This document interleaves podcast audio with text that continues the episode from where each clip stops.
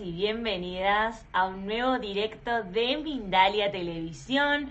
Muy buenos días, buenas tardes o buenas noches, dependiendo del lugar del mundo desde el cual nos estés mirando o vayas a mirar en un futuro este directo. Recordá que todos quedan guardados en todas las plataformas en las cuales nos encontramos y que es un gusto y un placer recibirte nuevamente aquí con nosotros en un nuevo directo de Mindalia.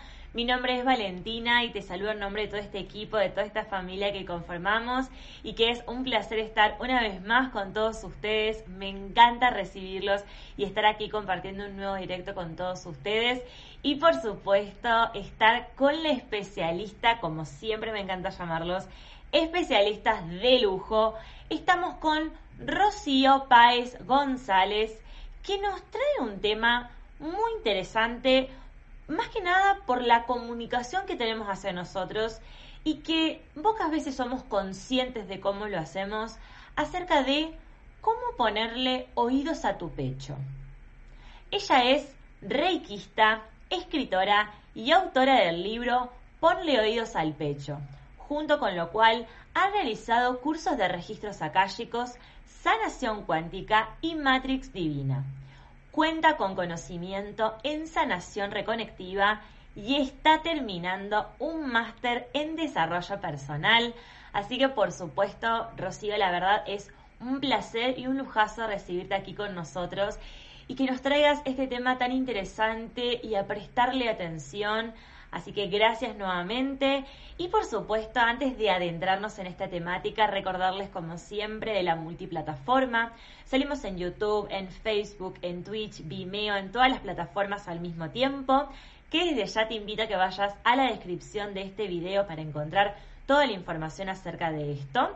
Y también que salimos en Mindalia Radio Voz ingresando a www.mindaliaradio.com Así que ahora sí vamos a empezar con este tema tan interesante. Y por supuesto que con lo primero que quiero que empecemos, Rocío, es esto, esta pregunta que nos invita el directo. Entonces, yo te pregunto a vos, Rocío, ¿cómo ponerle oídos a tu pecho?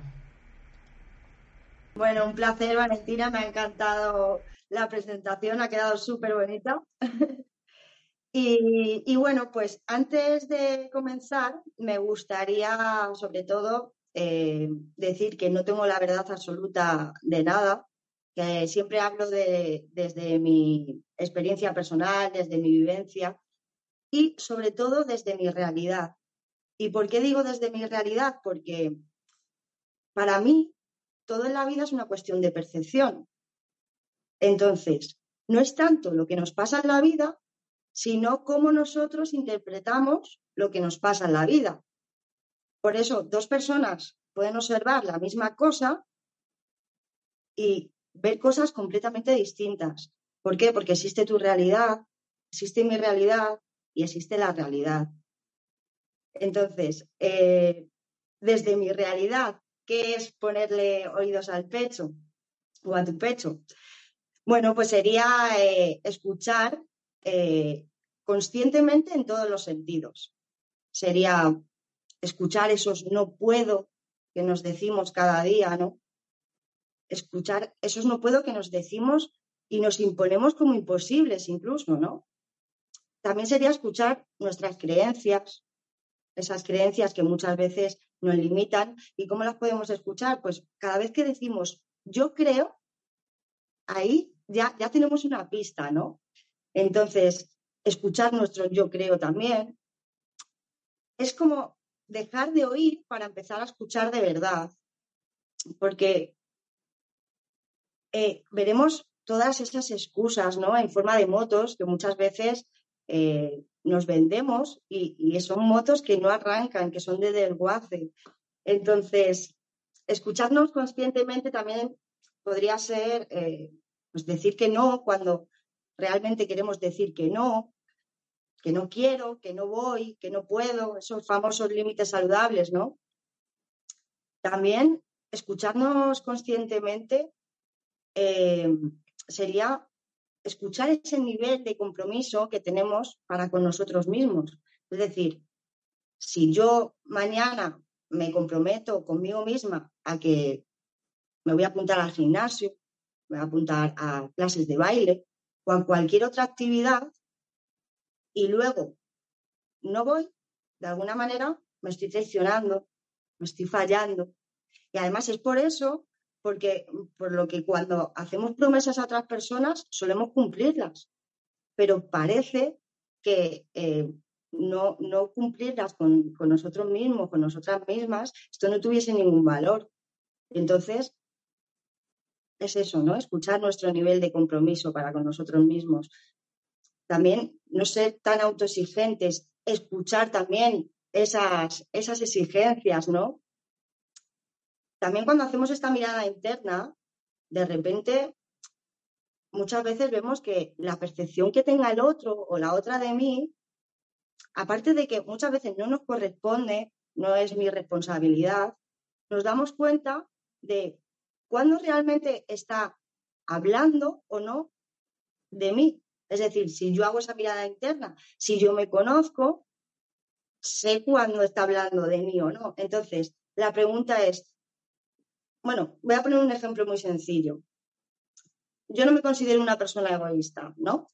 Vale, no me considero una persona egoísta, pero me ofende o cómo me afecta si alguien de fuera me lo llama.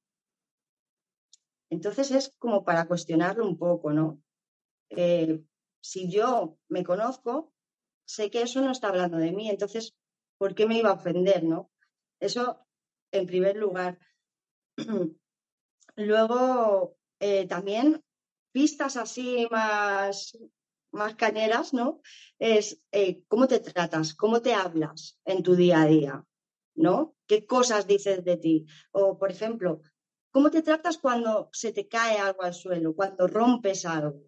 Porque es muy cotidiano, pero es, son pistas, son claves de, en qué punto estoy, ¿no? Cuando eh, aparentemente me equivoco, qué cosas me digo, incluso, y, además digo aparentemente porque se nos llena la boca de, muchas veces cuando nos equivocamos, ¿no? De decir cosas como, es que podría haberlo hecho mejor. Yo, en mi opinión personal, creo que si hubieses podido haberlo hecho mejor, lo hubieses hecho mejor, ya sea por el motivo que sea, mm, porque ahora piensas y sientes diferente, porque tienes otro nivel de conciencia, pero es un poco, vamos a dejar de, de castigarnos de esa forma. Vamos a, intentar hacer las paces también de alguna manera con nosotros y nosotras mismas. Y, bueno, pues eso sería un poco ponerle oídos al pecho. Bien. Me encanta esto que nos mencionás de, dejar de, de, oír para empezar a escucharnos realmente, porque pensamos que nos estamos escuchando y en realidad no estamos siendo conscientes, quizás sin ningún motivo, ¿no? Sin ningún motivo en el sentido, sin un propósito de, ay, no me quiero escuchar, capaz puede ser inconscientemente o puede que sea que no, pero poder prestarle atención a eso.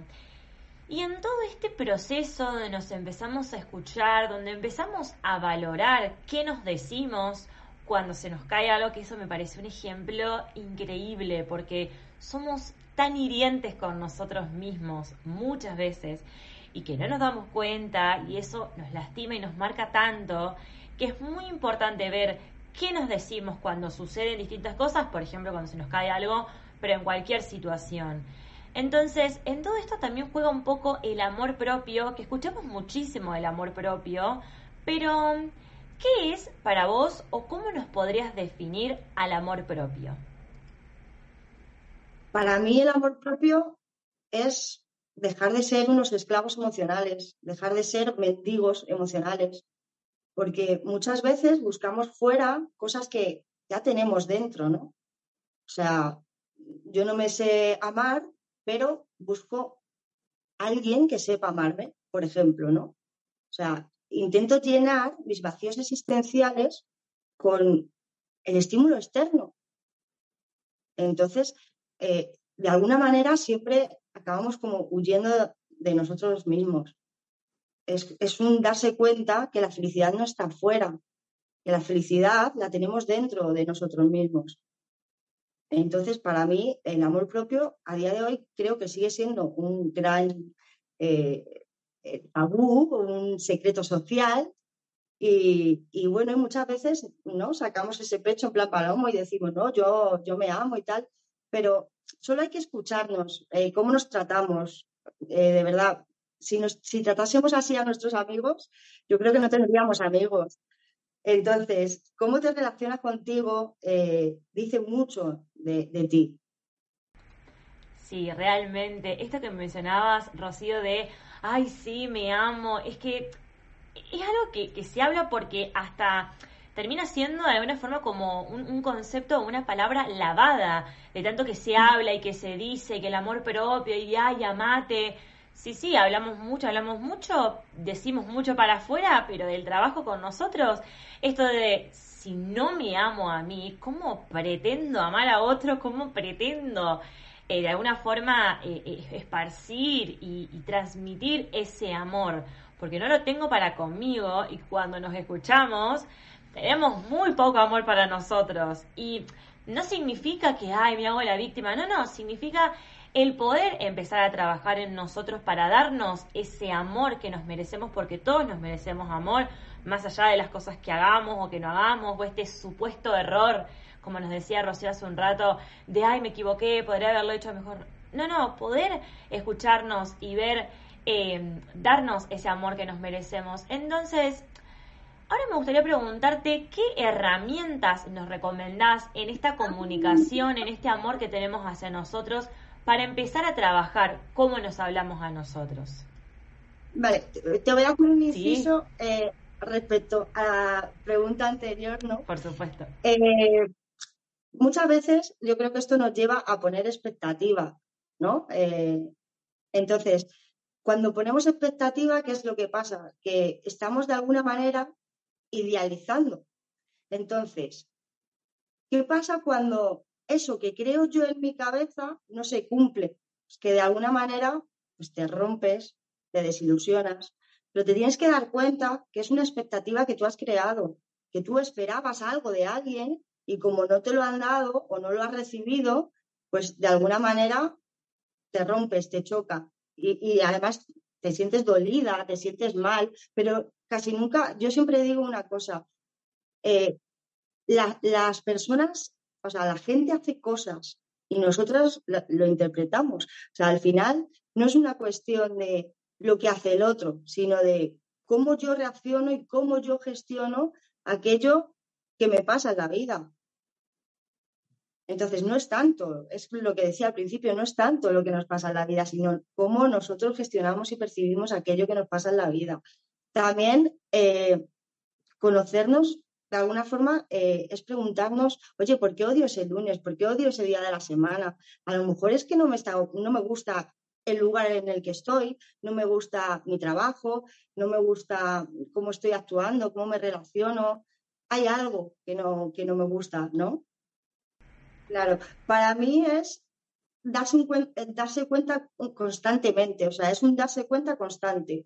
Es en lo cotidiano te puedes observar, si te observas desde otra mirada, que es más profunda, eh, te das cuenta de, cómo te tratas, como te digo, es que incluso cuando se nos cae algo, ahí estamos, ¿no? también abrirnos a la incomodidad, ¿no? el, el, abrirnos a la incomodidad, por ejemplo, para mí, es incluso algo positivo, porque la incomodidad nos empuja y nos saca de esos lugares donde ya no queremos estar más. Entonces nos empuja a, evolucionar, ¿no? De alguna forma. También yo creo que, el problema es que muchas veces nos identificamos con, ese personaje que hemos creado, ¿no? Con nuestro personaje, con nuestra careta. Entonces yo lo que animo es, bueno, pues a cortar esa goma de, de la careta y dejar de identificarnos constantemente con nuestra experiencia. Porque yo era muy pro de decir, somos lo que vivimos. Y mira, no sé hasta qué punto esto será verdad o no, porque yo también estoy aprendiendo. Pero hoy por hoy mm, no mm, lo veo desde otra mirada, que no es ni mejor ni peor, pero desde otra mirada. Entonces, cuando yo me identifico con mi experiencia y con lo que me pasó, que por cierto ya pasó, eh, estoy alimentando esa pena, estoy alimentando ese sufrimiento por lo que ya pasó, ¿no? Entonces, ¿qué pasa cuando alimentas algo? Pues que inevitablemente crece. Entonces, es darse cuenta desde dónde estoy actuando, desde mi personaje, desde mi herida, desde el control, desde, desde dónde. A mí me gusta mucho preguntarme eso, ¿no? ¿Desde dónde estoy actuando? Y desde ahí ya partir. Bien, y qué importante poder identificar esto desde dónde actuamos, me parece algo súper fundamental. Y mm, en este proceso en donde vemos cómo nos, cómo nos comunicamos con nosotros, desde dónde actuamos, esto que nos mencionabas recién, ¿cómo actúan nuestras creencias limitantes? Es decir, las creencias que tenemos y que traemos de un montón de lados, traemos no solo de nuestras experiencias, sino también de nuestra familia, ancestros y todo lo que cargamos. Pues mira, yo lo que hago para crear nuevas conexiones neuronales, ¿no? Es eh, a base de la repetición y de un hábito. Entonces, cuando yo sé eh, cuál es esa creencia que me está limitando, pues lo que hago es, por ejemplo, eh, seguimos con el amor, ¿no? yo no me amo, entonces soy consciente de que no me amo. Lo primero es, coger, tomar conciencia de, de eso y decir, vale, no me amo, y voy a potenciar eh, el amor propio. Entonces, puedes empezar con un hábito. ¿Qué, es el hábito que más eh, haces en tu día a día? Por ejemplo, no sé, voy al servicio. Vale, pues cada vez que vayas al servicio, eh, te repites, me amo y me acepto completamente. O sea, el hábito que, lo que más realices en tu día, ahí creas un hábito con eso cada vez que me lavo las manos, si yo me lavo muchísimo las manos, pues cada vez que me lavo las manos voy a decirme, me amo y me acepto conscientemente. Llega un punto en el que esto se, se convierte de una forma automática. Entonces ya cuando llevas dos meses diciéndote, me amo y me acepto completamente, llega un punto en el que no te lo tienes que decir, es que de repente me amo y me acepto completamente. Entonces eso de alguna forma te acaba potenciando. Genial. Y en este cambio que empezamos a trabajar y a tener al, repetirnos esto de que, bueno, como lo que nos mencionabas de de me amo completamente, me acepto como soy, ¿cuál es el cambio que sentimos en nosotros? ¿Qué representa ese cambio de comunicación interna? Para mí es que es una evolución en todos los sentidos es que es una evolución en todos los sentidos, porque muchas veces también nos damos cuenta de que priorizamos eh, cosas, ¿no? Eh, por ejemplo, yo tengo un vínculo muy grande con mi madre y no me permito decirle que no a mi madre. ¿Por qué? Porque es mi madre ya, pero ¿dónde quedo yo en todo esto? Es decir, vamos a respetarnos un poco más. Y, y, luego, por ejemplo, también esto viene mucho de, de, los padres, ¿no? No, no, lo primero para mí son mis hijos y está muy bien, pero si tú te amas, si tú te cuidas y si tú te, alimentas por dentro, te nutres, de alguna forma vas a aportar a tus hijos, que es lo, primero, ¿no? Por así decirlo, le vas a aportar desde, desde otro punto, le vas a dar desde tu verdad, desde, desde otro punto, vas a poder saciar. Eh, es que es distinto. Bien, buenísimo. Y ahora lo que me gustaría preguntarte en todo esto que nos estás mencionando, en este trabajo que realizamos para con nosotros, algo que se me presentó de consultarme es, bien, nosotros hacemos un trabajo interno con nosotros, el trabajo tiene que empezar con uno para luego poder seguir con los otros.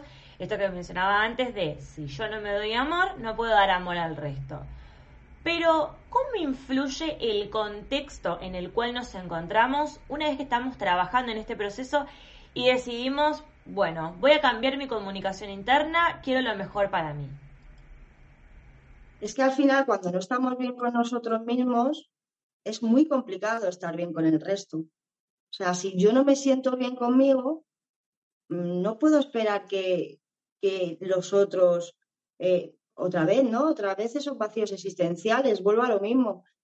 Si no me siento bien, si no estoy bien, yo ni voy a poder aportar esa mejor parte de mí, pero es que tampoco voy a saber incluso recibirla. No sé si me explico. Y, mm, y entonces, con esto que, que nos mencionás, una vez que nosotros empezamos ese trabajo con nosotros, ya constantemente, de alguna forma, quien no está cooperando en mi contexto o quien no está cooperando en mi entorno, digo quien no está cooperando en el sentido de yo no me estoy dando amor, tengo a alguien que de alguna forma no me termina dando amor. Entonces, cuando yo me doy ese amor, quienes no estarían aportando en mi vida, quienes no me están acompañando en ese proceso, solas es como que naturalmente, si se podría decir, se retiran de tu vida. ¿Podría ser? Sí, totalmente. Yo, vamos, lo creo total. Ya puede ser una creencia o no, pero lo creo firmemente. Bien. Y, mm, y algo que me gustaría preguntarte ahora, Rocío, es ¿cómo llega esta, esta técnica, de alguna forma, este trabajo interno para contigo? Porque estoy casi segura de que primero empezó con un trabajo tuyo o quizás fue con alguien cercano, pero creo firmemente que este trabajo lo has hecho contigo para luego venir a traernos todo, todo ese amor que te tenés a vos y ese amor que, que nos, que nos irradias a todos los que estamos aquí presentes. Yo creo que de alguna forma todos llegamos un poco más o menos igual, o una gran mayoría, ¿no? Yo creo que llega un punto en tu vida, bueno, todos en la vida en algún momento nos rompemos de algún modo. Entonces, nos cuestionamos la vida, eh, empezamos a hacernos preguntas, ¿no? Tan, un poco complejas incluso, como, oye, la vida realmente es esto, fumarnos un par de cigarrillos a medias, trabajar, formar una familia o no y morir. Entonces empiezas a cuestionarte la vida de, oye, la vida es solo esto, que está muy bien, ¿eh? porque yo disfruto muchísimo con lo cotidiano, pero al final creo que tenemos mucho más potencial del que nos han contado. O sea, nos han contado una historia que, bueno, que está muy bien, pero que a lo mejor ya no nos sirve. Entonces, muchas veces no es tanto aprender, sino vamos a desaprender un poco todo eso que nos han contado. Bien, buenísimo.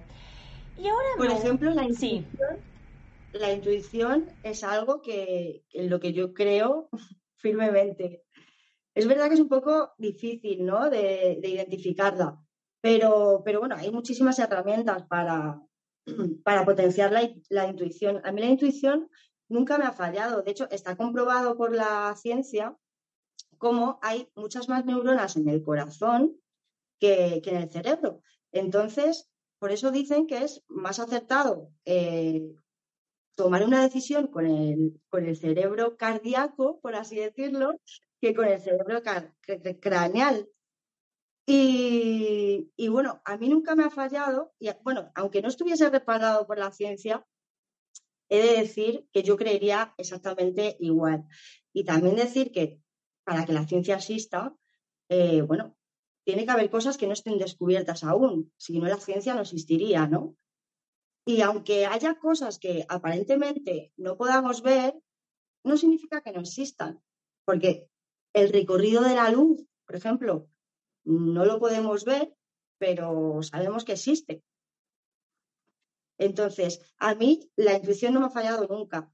Eh, y cuando me ha fallado, ha sido porque he confundido la intuición con, con mi mente. Muchas veces podemos confundir que estamos sintiendo algo, pero realmente es un pensamiento, un intruso de pensamiento que se ha colado y pensamos que lo sentimos, pero pensamos que lo sentimos. Justamente como dijiste, pensamos que lo sentimos y nos, nos estamos dejando guiar por la mente, que así ingenua como es, también nos puede engañar bastante en las cosas. Y ahora por último, me gustaría preguntarte, Rocío, nosotros, bueno, hablábamos recién del contexto, somos seres sociales, nos relacionamos con un montón de personas diariamente, por más de que vivamos solos, salimos a la, salimos a la calle, al mundo, y nos relacionamos con muchas personas, sean muchas, sean pocas, estamos en relación, sea virtualmente, estamos siempre en relación con gente. Y muchas veces vemos que nosotros estamos haciendo ese trabajo interno, pero podemos ver no solo quienes tengan contacto con niños, sino con cualquier persona podemos ver que el otro no se está tratando bien y no está siendo consciente de eso. Entonces, mm, tengo, tengo como esa, ese interrogante o esa duda. Em, ¿De qué forma podemos ayudar a un otro, más allá de que es un trabajo personal, individual y que tiene que haber voluntad en ese momento, pero ¿de qué forma podemos ayudar a ese otro o simplemente acompañarlo y tratar de darle las mejores herramientas para que inicie o empiece a tener conciencia de querer iniciar ese camino? Pues para mí la pregunta sería, eh, ¿estás dispuesto a cambiar? ¿No? Porque al final eh, ya no es tanto eh, el yo querer aportarte valor o el querer ayudarte, sino el que tú realmente quieras salir de, esa rueda del háster, ¿no? Que quieras salir, que quieras decir, bueno, no me encuentro bien o creo que me puedo encontrar mejor y eh, pedir ayuda. Muchas veces esto nos cuesta un montón, ¿no? Lo de pedir ayuda, cuando realmente deberíamos estar agradecidos y agradecidas de que haya personas dispuestas a ayudarnos. Entonces, no sé, yo lo veo un poco así. Realmente, ¿cómo nos cuesta pedir ayuda? La verdad es que sí, sí, sí. Em, es, algo que, que con sinceridad siempre me lo pregunto, no sé si tiene que ver con algo social, con algo cultural, con algo de la familia, no sé, pero es un inconsciente colectivo de que no nos animamos a pedir ayuda, que, que no, y pero ¿cómo? Que yo puedo solo. Entonces, en eso me parece muy importante animarnos a pedir ayuda y volver al título de este directo de ponerle oídos a nuestro pecho, escucharnos más, darnos más amor que es tan importante y que Rocío lo trabaja en su libro que por supuesto quiero que nos cuentes acerca de Ponle oídos al pecho, del libro que tenés y que recomiendo a todos, lo que, a todos los que ven este video, quienes estén ahora y quienes ven el video en diferido, que aprovechen para leerlo y para poder aprender de todo lo que nos enseña y de toda la información que tiene Rocío para nosotros. Muchas gracias. Pues también eh, en el libro es un poco ese viaje a la infancia, ¿no? A ver la niña, el niño que fuimos. Y, bueno, aunque hayas tenido la mejor infancia del mundo, siempre hay cosas que te afectan, que te duelen, incluso que las cargamos de manera inconsciente. Entonces, vamos por la vida, como digo yo, achepados. ¿Por qué? Porque llevamos 200 mochilas y como no las podemos ver, no sabemos, pero realmente muchas vienen de ahí, de la infancia. Aunque hayas tenido una infancia maravillosa, no tiene nada que ver. Entonces, es verdad que en el libro hay muchas pinceladas, ¿no? De muchas herramientas para que cada uno conecte con, la que más resuene con, con, él, ¿no? Está como el enneagrama, que es esos patrones mentales o de comportamiento con los que nos cuesta identificarnos, porque yo cuando vi mi eneatipo quería tacharlo del libro, yo decía, no, no, no, no, pero sí, pero es bonito reconocerlo y, y bueno, y mostrarse también eh, más real, más vulnerable, darse cuenta que, bueno, que, hay unas partes de nosotros que no queremos ver, pero que cuando las vemos, aparte de que vamos soltando lastre, también nos hace evolucionar de alguna forma. Entonces, bueno. Totalmente. Gracias, gracias Rocío por este libro y por supuesto recomiendo a todos que lo lean, que lo aprovechen en la descripción junto con las redes sociales de Rocío, tienen también el link para poder acceder al libro, para poder conseguirlo, súper, súper importante. Así que ahora sí vamos a ir con las distintas consultas que tiene la gente para ti. En primer lugar tenemos la de María Cristina, que te agradece desde la frontera de Colombia y Ecuador y desde YouTube también nos habla. Te consulta, una técnica para hacer conciencia de mis bloqueos inconscientes de huir ante el conflicto.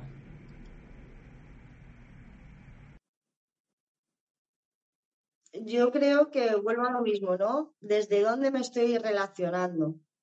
O sea, vuelvo un poco a, esa mirada, ¿no? ¿Desde dónde me estoy relacionando? Si desde el miedo, a lo mejor lo que tengo es miedo al conflicto, y entonces de alguna forma o de alguna manera más inconsciente estoy huyendo de, él, de enfrentarme o de...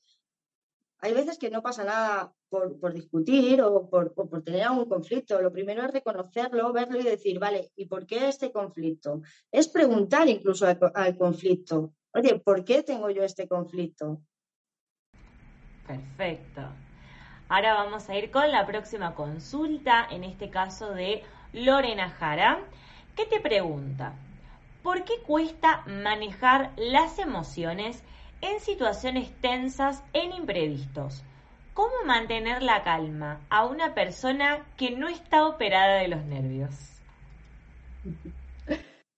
A mí me gusta mucho respirar, ¿no? La emoción. Decir, bueno, voy a respirarla, voy a hacer ese momento introspectivo. Es más una mirada interna, ¿no?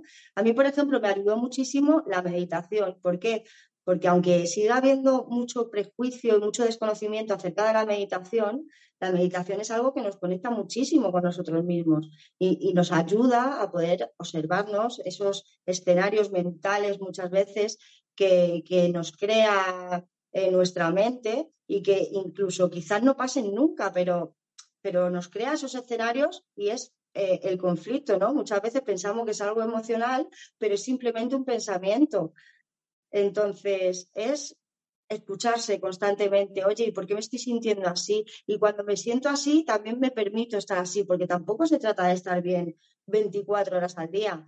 Me siento triste, vale, pues voy a sentirme triste porque no me apetece y escuchar esa, esa tristeza y permitírmela sentir. Y así es como se va aflojando. Para mí es súper importante reconocer la emoción que estamos teniendo cuando la estamos teniendo, permitirnosla sentir y de esa forma parece que, oye, es que se va aflojando sola cuando hacemos estas tres cosas. Realmente. Y que aparte tragarla y guardarla es peor todavía porque en ese momento no nos va a dar ningún resultado de nada, puede ser alguna molestia en el pecho, en la garganta, el famoso nudo en la garganta, pero a la larga no sabemos en qué puede desencadenar.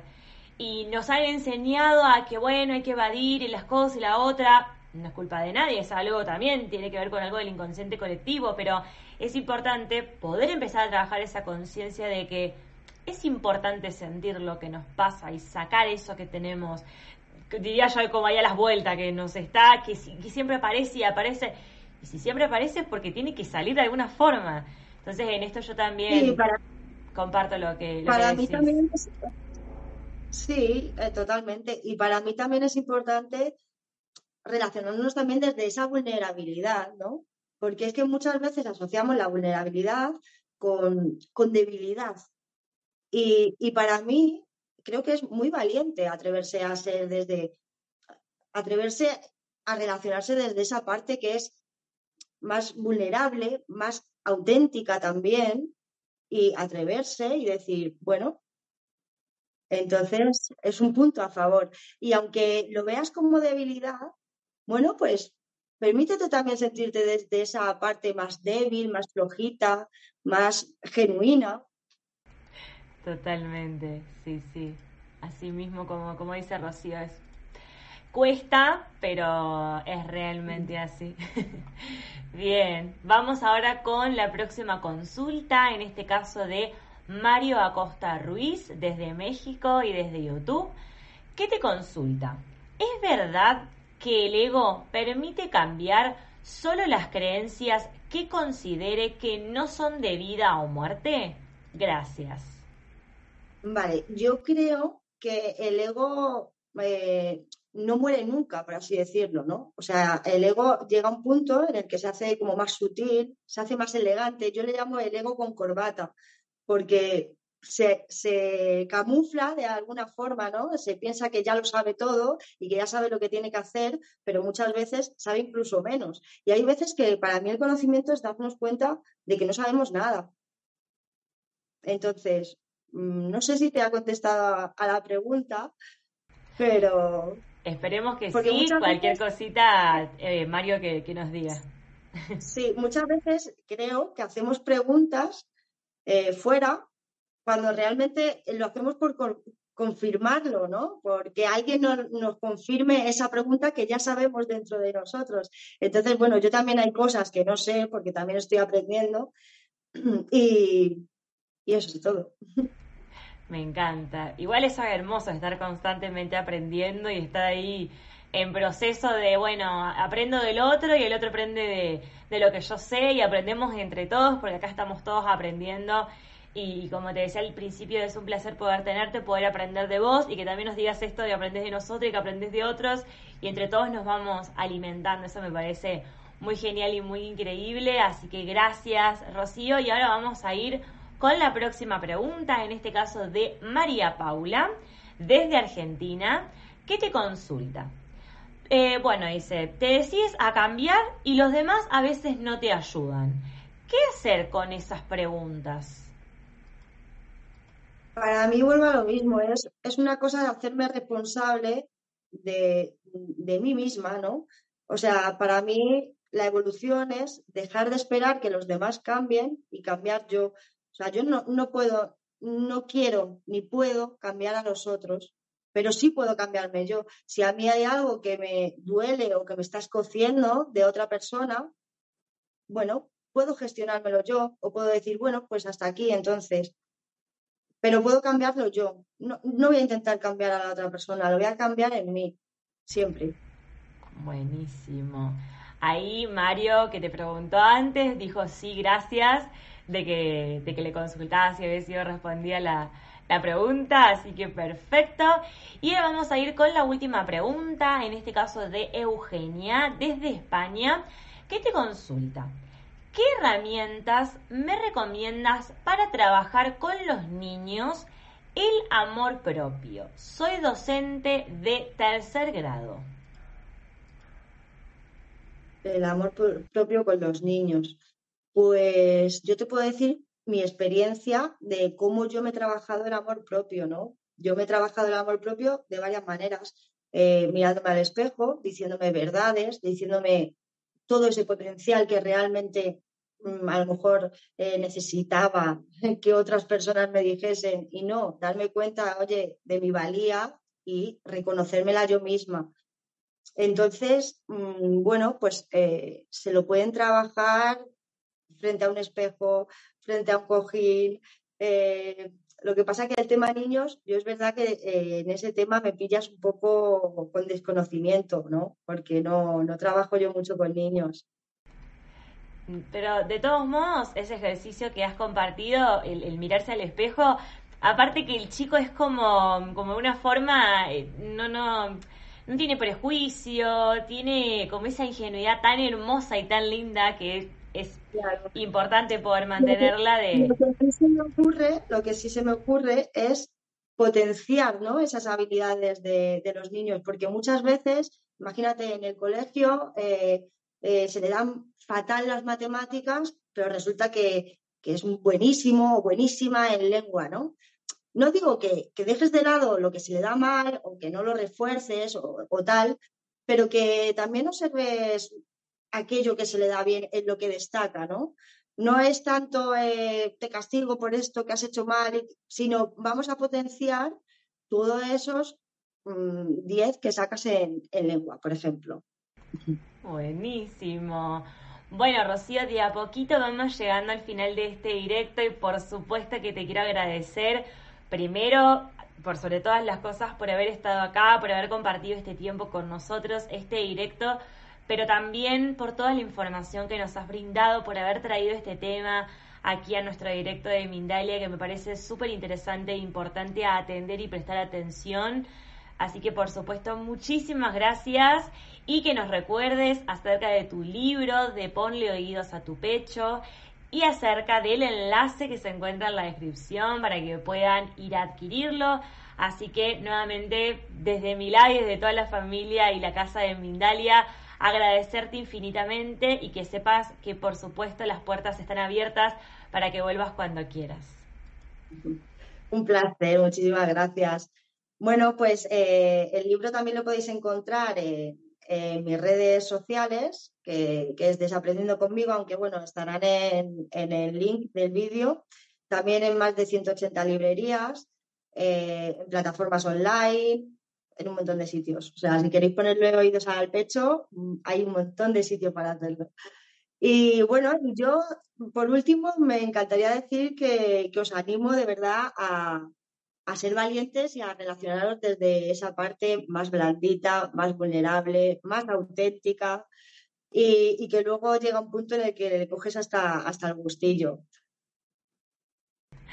Qué linda, Rocío, gracias. Gracias por esa invitación. La verdad es que me parece súper fascinante e increíble e importante a prestar a, tener atención, a tener conciencia para con ello. Y por supuesto, como decía Rocío, en la descripción aquí de este video tienen no solo el link, que los lleva directamente a conseguir este libro increíble de Ponle oídos a tu pecho, que trata sobre todo lo que fuimos hablando y charlando en este directo y también con mucha más información. Así que yo que ustedes me lo consigo para poder leerle y para poder absorber toda la información que tiene Rocío para ofrecernos en ese libro, pero también en la descripción están las redes sociales de ella para que puedan hablarle, consultarle, se han quedado algunas dudas por fuera, que como siempre les recuerdo, tenemos muchísima información, muchas dudas e interrogantes, pero tenemos tiempo limitado, así que siempre quedan ahí algunas consultas por fuera del directo. Siempre les recomiendo que vayan a tener un contacto personalizado con cada uno de nuestros especialistas, que siempre están permeables y disponibles a absorber y a tomar todas las consultas y dudas que son todas importantes por igual, pero si no, también podés dejar tu duda y tu consulta en los comentarios de este video que va a quedar guardado, como todos los directos que tenemos diariamente aquí en Mindalia. Y bueno, por supuesto agradecerte nuevamente, Rocío, por haber estado. Gracias, nos encantó haberte recibido y haber tomado toda la información. También gracias a toda la gente que ha estado presente. Es un lujo y un placer recibirlos siempre en cada directo de Mindalia. Y por supuesto recordarles como siempre que Mindalia.com es una organización sin ánimo de lucro, así que te invito a que colabores de la forma que quieras hacerlo, ya sea con un me gusta aquí en este video y en todos los videos que tenemos guardados en todas las plataformas en las cuales nos encontramos, que te invito también a que vayas a la descripción donde tenemos todas las plataformas en las cuales estamos y en las cuales salimos, como siempre les recordamos al inicio de cada directo junto con las redes de Rocío. También a que comentes con energía positiva debajo, a que compartes esta información para hacer que el amor propio y todo este amor hacia nosotros y esta mejora en la comunicación interna llegue a muchísimas más personas o a que realices también una donación en cualquier momento ingresando a www.mindaliatelevisión.com y de esta forma podremos disfrutar de muchísimos más directos de lujo como el que tuvimos hoy con Rocío. Gracias Rocío, fue un placer haberte recibido. Gracias a todos los que nos acompañan siempre en cada directo, también es un placer recibirlos. Y a quienes vean el video en diferido también, muchísimas gracias y los esperamos en el próximo directo de Mindalia